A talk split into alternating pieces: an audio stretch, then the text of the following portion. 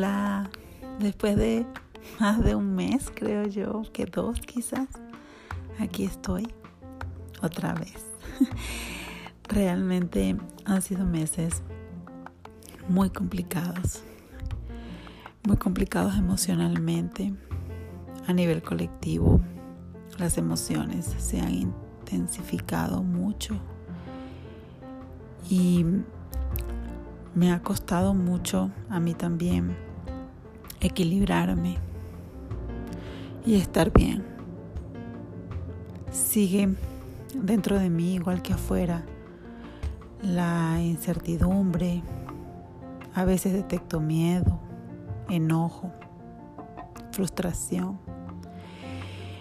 Y pues la realidad es que todo ese lado oscuro que todos tenemos, en mi caso, he podido ver cómo sale como un enojo muy grande que se apodera de mis pensamientos y controla incluso mis emociones y balancearlo, además de darme cuenta y luego balancearlo, no ha sido una tarea fácil. Realmente no, no reunía las ganas para transmitir algo positivo pensé, pues todo el mundo está hablando de espiritualidad, todo el mundo está hablando de qué hacer, todo el mundo está hablando de energías, hay un montón de información en las redes, hasta Netflix tiene ahora series sobre, sobre meditación, entonces hice a un lado este proyecto pensando que dentro de tanta información mi podcast no iba a hacer la diferencia. Y alguien llamado Omar López, al cual no conozco y le agradezco muchísimo que haya colocado mi podcast dentro de sus favoritos, me hizo la diferencia. Gracias Omar López porque siento que a través de ti el universo me dijo, sí, dentro de tantas personas hablando, tú también sumas un poco y la verdad es que creo que lo que a mí me caracteriza es que me gusta hacerlo de una manera fresca, sencilla, amena, empática, compartiendo lo que yo vivo, cómo lo vivo y cómo decido hacerlo diferente. Porque sé que crear hábitos que nos hagan actuar de manera diferente toma mucho esfuerzo. Es como querer sacar abdominales. y a veces nos rendimos y decimos, ay, ¿para qué quiero los abdominales? ¿No? Bueno, me refiero al abdomen marcado, los cuadritos, los chocolatitos. Y tiramos la toalla y de pronto decimos que sí, de pronto decimos que no. Y todo lo que sea un cambio conlleva un esfuerzo, un esfuerzo que según nuestro estado de ánimo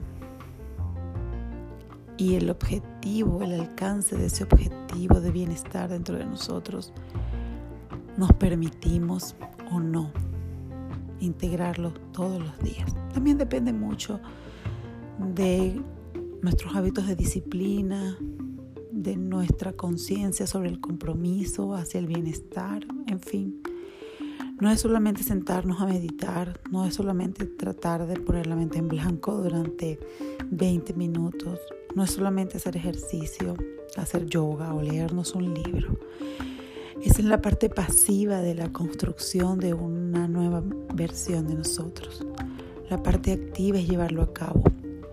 Y siendo honestos, no siempre tenemos el ánimo. Muchas veces tenemos que obligarnos a crear esos hábitos dentro de nosotros, como el hábito de comer bien o el hábito de hacer ejercicio, el hábito de no criticar, el hábito de no hacer juicios, el hábito de autoobservarnos, incluso cuando hemos dejado de estudiar y decidir volver a hacerlo. Es un hábito que hay que crear, levantarnos más temprano, acostarnos más temprano, elegir cuidadosamente la información que consumimos, incluso en Netflix, porque hay muchas series que tienen tanta violencia o tanto drama o tantas malas noticias que terminamos contaminados. Y realmente lo hacemos inconscientemente, pero ahora que estamos despertando podemos poner atención en lo que elegimos Y sí, realmente a veces elegimos comernos toda la comida que sabemos que no debemos comer y nos llevamos entre las patas cualquier mm, promesa que nos hayamos hecho. Sí, sí sucede. Y a mí también me sucedió. Y me sigue sucediendo. Entonces, aquí estoy compartiendo mi sentir de estos días. Un audio más largo de lo normal seguramente. Pero realmente necesitaba compartirlo. Esta es una forma para mí de hacer catarsis de manera activa.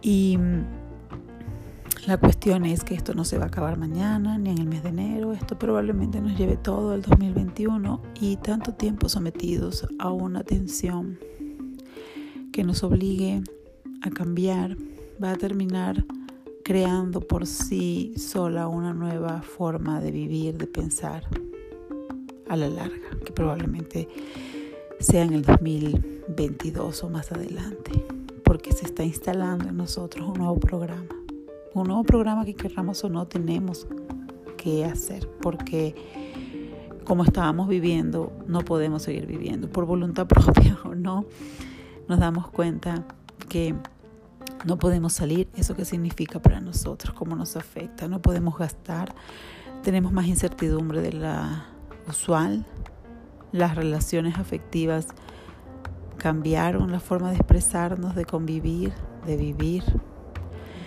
En fin, muchas cosas cambiaron, muchas cosas siguen cambiando y seguirán cambiando, porque transformarnos a nivel colectivo y personal va a incluir cierta resistencia de parte de nosotros, lo que hará que duela y luego unos días fluiremos y otros días nos encontraremos resistentes, en fin. El grado de conciencia que tenga cada uno de nosotros hará que sean más los días que estemos alineados y fluyendo y confiando y soltando que los días que estemos resistiendo con miedo y probablemente viviendo del lado oscuro. Entonces, Gracias a todas las personas que de alguna forma comparten mis audios, eh, siguen mi página, están alineados conmigo, alineados con todo lo que está pasando. Y sí, este podcast es para decirle gracias a Omar.